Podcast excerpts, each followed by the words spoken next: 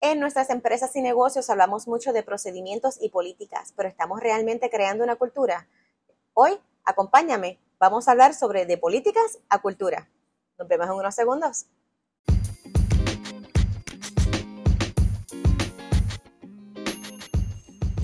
Ciberseguridad y más. Tu podcast te enseña todo lo que tienes que saber de ciberseguridad y otras cositas de tecnología.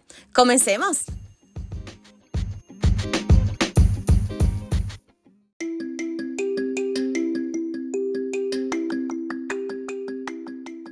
Bienvenidas y gracias por compartir otro episodio conmigo de ciberseguridad y más. Mi nombre es Melisa Delgado y estoy bien contenta en tenerte aquí escuchando lo que tengo que decir el día de hoy. Una de las cositas que es bien importante, sígueme en las redes. Estoy como MA Delgado Consulting y también tengo mi canal de YouTube. Eh, MA Delgado Consulting también, donde vas a poder conseguir orejitas bien sencillitas, bien rápidas todos los días de cómo mantenerte a ti y a los tuyos que se mantengan como una comunidad cibersegura. Así que hoy voy en particular a hablar sobre las políticas y cultura. Mira, cuando vamos a muchas empresas, lo más que se escucha es si nosotros tenemos esta política, nosotros tenemos esta manera de trabajar, estos son los medios, pero cuando vemos la cultura, la cultura realmente se está quedando a mitad. Y hay varias maneras de atacar esto, pero sabes que yo estoy hablando específicamente de ciberseguridad y si hay unas políticas a nivel de cómo aseguras tus datos y manejas tu información, pero la cultura en el factor humano a donde yo me, yo me dedico es enfocarme en las personas, en el factor humano, que realmente ahora mismo eh, es un porcentaje bastante significativo de las brechas y ataques que están ocurriendo en las empresas. Y cuando hablamos en empresas, si tú eres una empresaria y eres sola, eres una empresaria de una empresa de uno, como somos muchos, ¿no? Es importante y es vital que el empleado, si eres tú, y tú eres la persona que hace tu marketing, y tú eres la persona que haces los emails, y las personas que contactan con eh, tus clientes, también te estoy hablando a ti. También es importante que tú sepas qué cosas te competen. Así que hoy voy a estar hablando de cómo movernos de la política a la cultura. Y esto no es a nivel de gobierno, a nivel de empresa privada, estos son todos. Así que vamos a comenzar y vamos a comenzar por lo, por lo principal. Vamos a comenzar por lo que es una política. Y ustedes saben que yo me dedico a hablar prácticamente de arroz, en arroz y habichuela. Así que vamos en este caso. Para políticas, usualmente es una regulación o son medidas o principios que adopta una empresa o una compañía para poner en práctica algo en particular y que sea consistente y que sea alineado, no importa qué. Estas políticas pueden ser a nivel de programas. Hay muchas personas o muchas empresas que tienen políticas a nivel de un asunto en específico o pueden tener eh, políticas por algún sistema en específico. Así que ninguna de esas está mal o ninguna de esas está perfecta. Lo importante es que hay diferentes niveles y diferentes eh, secciones donde las políticas pueden tomar eh, asunto. A nivel de cultura, yo me enfoco más en el conocimiento, las creencias, algunas asunciones que puedan tener algo, estas normas y valores que se reflejan en el comportamiento. Así que tú puedes tener una regulación, puedes tener una ley, una norma, puedes tener una medida o principios que ya están escritos en piedra, están documentados, están en el papel pero la cultura es como tus empleados, en el caso tuyo, si eh, tú eres una empresaria, estás por cuenta propia, de manera en cómo tú te comportas. Porque puede ser que en tus libros corporativos o en tu libro de, de empresarismo tienes específicamente cómo se supone que tú operes y cómo se supone que tú proceses esa documentación, esa información personal y lo demás. Pero realmente lo estás haciendo lo estás haciendo consistentemente, lo estás haciendo alineado a través de todo el mundo que interactúa con lo tuyo, ahí es que viene entonces movernos de la política a tener una cultura que lo pueda seguir. Así que hay varias industrias que están en riesgo y vamos a darle las top 5, las primeras 5 que siempre se están escuchando constantemente en las noticias. Esta es la cultura de servicios de salud o las derivadas, ¿no? Eh, los pequeños y medianos negocios, especialmente los pequeños negocios, están más en riesgo de un ataque cibernético. Las industrias del e-commerce, ahora todo el mundo está vendiendo algo electrónicamente, pues el e-commerce ya cayó en el top 5 las empresas de finanzas y del gobierno. Estas últimas dos son bastante básicas. Sabemos que los atacantes siempre van primero a alguna compañía o industria que tenga que ver derivado de la finanza o del gobierno. Pero a nivel de e-commerce y pequeños negocios también están entrando en esas top 5 y para mí es sumamente importante de que no tan solamente tú estés cubierta a nivel técnico, pero también a nivel de cualquier error humano, porque a veces no es ni siquiera por desconocimiento, a veces es por descuido, a veces conoces lo que tienes que hacer, pero uno se descuida, eso pasa, pero cuando seguimos repitiendo lo mismo es que nosotros vamos a crear cultura y el comportamiento. ¿Y por qué me importa esto? Hasta el sol de hoy todavía el 90% de las brechas son causa de errores de origen humano. Así que no quiere decir que no establezcas un sistema robusto técnico de cómo manejar dentro de tu sistema de datos o, de manera alineada cómo es que tú manejas tu información y las interacciones en línea. Pero a eso tienes que añadirle otro nivel de protección que también incluya comportamientos, conocimiento de tu factor humano. Y cuando hablamos de factor humano es todas las personas de carne y hueso que están trabajando ahí.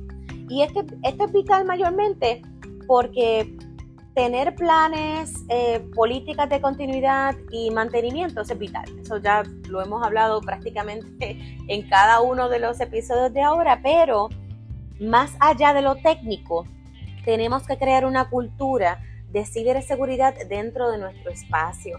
Y cuando hablamos de espacio, me puede decir, mira Melissa, pero es que yo soy un team de uno. O sea, yo solamente soy una y yo soy la única que estoy laborando y lo demás perfecto, pero si tienes una persona que sea tu social media manager, una persona que trabaja en las redes sociales, tú tienes una persona que quizás te contesta los emails, quizás tú eres la única persona que haces todo eso, pues más, aún tienes que estar pendiente a cómo es que se supone que tú manejes la información y cómo también manejes la data. Eso es para nosotros crítico. Ahora, cuando hablamos de cultura, tiene que ser algo que sea innato que sea innato en ti, que sea algo que se desarrolle y sea algo que se pueda continuar y seguir manteniendo a través del tiempo. Precisamente porque la tecnología se ha, ha seguido avanzando y se ha convertido en un recurso máximo de protección, ahora los criminales se están moviendo a otros métodos y empiezan a cambiar.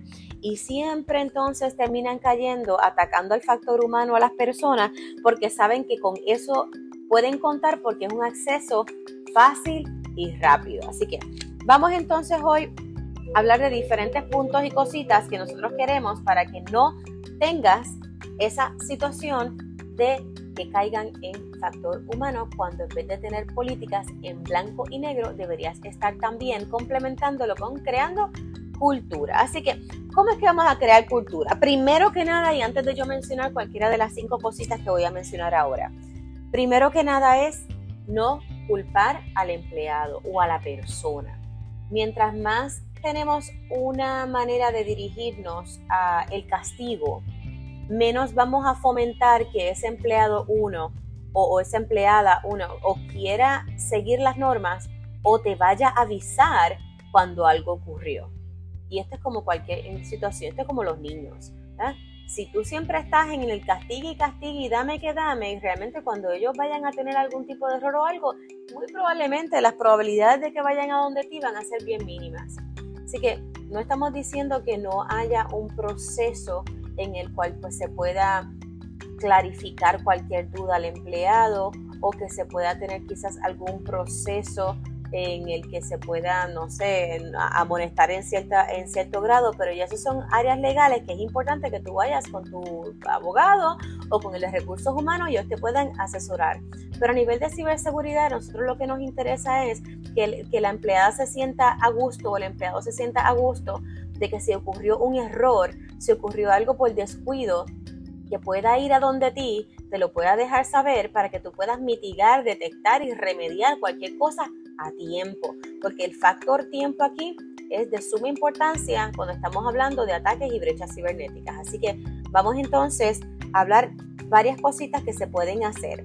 Número uno, es importante que la ciberseguridad sea parte de tu paquete de bienvenida. Yo espero que cuando tú tengas un empleado, una empleada nueva y entra a tu área laboral, me imagino que le estás hablando cuáles son los beneficios, cómo puede aportar para tal cosa, si de pronto la persona tiene algunos derechos también, asumo yo que el área de recursos humanos eh, se toma el tiempo de darle, como lo llamamos, un briefing. Pues eso también tiene que pasar. ¿Cuál es la expectativa de ese empleado o esa empleada cuando va a estar tocando dispositivos o cuentas que sean dentro de la compañía. Si la persona trabaja remoto, cuáles son las expectativas para el buen mantenimiento y función de sus dispositivos también.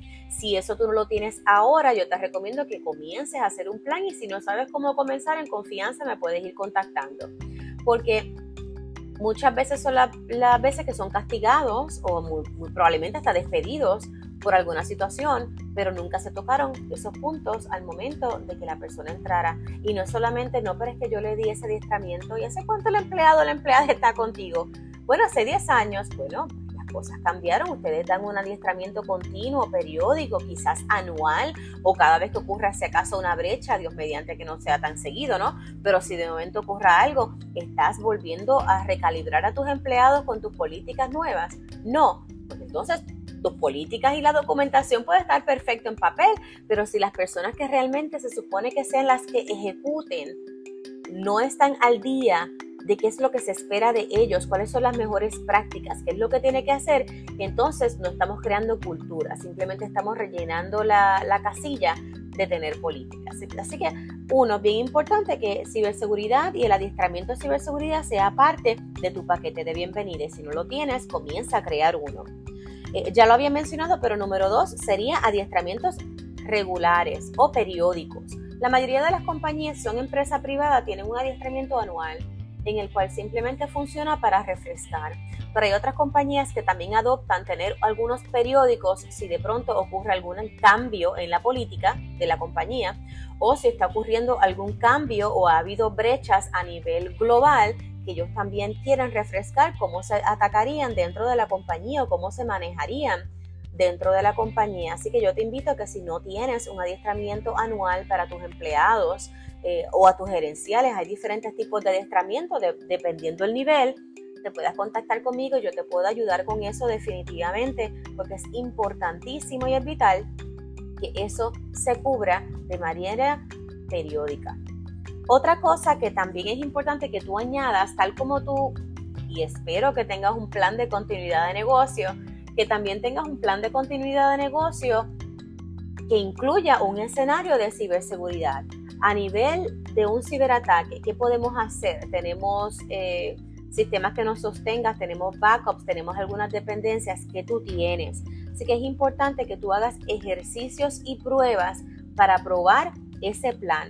Si no tienes un plan, te invito a que comiences a pensar cuáles son tus activos, cuáles son los riesgos, cuáles serían las amenazas que pueden afectar tu negocio y comenzar a implantar planes concretos que tú puedas seguir y sean sustentables y manejables. Si no lo tienes, pues también te podrías comunicar conmigo. Yo te puedo estar ayudando a cómo comenzar a pensar acerca de cuáles son esos riesgos, esas eh, vulnerabilidades que podrías tener y a nivel de factor humano también cómo mitigarlas. Otra cosa es tener tus políticas y tus procedimientos que sean robustos. Bueno, ya hablamos de que la ciberseguridad debe ser parte de bienvenida, que tus adiestramientos sean regulares y periódicos, que tus políticas y los procedimientos sean robustos, que no sean de una línea.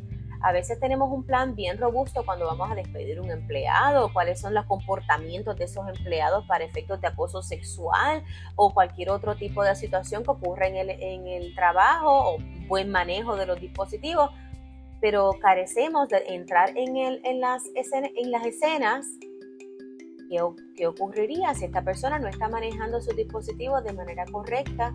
Si la persona no está haciendo lo que tiene que hacer al momento de manejar sus emails, sus interacciones en línea. Y si no tienes eso robusto dentro de tus políticas, pues yo te invito a que comiences a pensar y a tener a todo tu gerencial o las personas que toman decisiones dentro de tu compañía para que puedas establecer un plan y unos procedimientos que sean seguros, que sean attainable, ¿verdad? Que se puedan obtener, que se puedan mantener y que sean recurrentes, algo que sea real. Y por último, es importante que tu cultura de ciberseguridad sea dinámica. A nadie le interesa que le pongas un papel en cada esquina de las mejores prácticas, pero también tiene que ser dinámica y que pueda ser lo que le llaman en el buen spanglish engaging. Que las personas ya por segunda naturaleza y que le nazca innato, antes de que se pare y se vaya de frente de su computadora o su laptop, la bloquee. Eso es básico, que no dejes tu laptop abierta. No, recuerda que no solamente estamos hablando del enemigo externo, nosotros puede, puede ser que desconozcamos que tengamos enemigos internos, así que cosas básicas como lo es no contestes emails de lugares externos a esta compañía o no contestes o no abras emails o enlaces de lugares o personas que tú no conozcas que si es un cliente y es nuevo y tú no lo conoces, pues mira, puedes al principio verificar el enlace. En muchas, en otros episodios he estado hablando de cómo uno mantenerse seguro al momento de abrir enlaces, hacerle ese cross-check, esa verificación. Pero haz que la ciberseguridad no sea algo eh, horrendo para la persona, el empleado, para ti mismo, para ti misma. Para mí es bien importante que esto sea algo cultural, al igual que cuando el niño sale a la calle, él sabe que no va a hablar con extraños y eso no es porque tú le das la cantaleta todos los días, es que ya llega un momento en que él sabe o ella sabe que cuando va a la calle, si hay un extraño, una persona que no conoce, no, no tienen que darle información de ellos, de la casa o ni siquiera acercarse a un carro que le esté pidiendo direcciones. Esas son cosas básicas, pero al principio no lo eran. Lo mismo pasa con ciberseguridad. Miren, no abran los enlaces de personas extrañas, no empiecen a, dar información suya personal dentro de su área profesional, no, no abra eh, cuentas de redes sociales e intercales lo que es personal con lo profesional. No comentes ni muestres tu identificación del trabajo dentro de tus redes sociales porque estás tan contento, eh, tú estás tan contenta de que ahora estás en esta compañía que vas a mostrarle a todo el mundo. Perfecto, pues mira, párate afuera de la compañía donde está el logo y te puedes tomar una foto, pero dar la información de la foto, de tus credenciales o la foto de tu tarjeta de entrada puede impactar a nivel de seguridad tu compañía.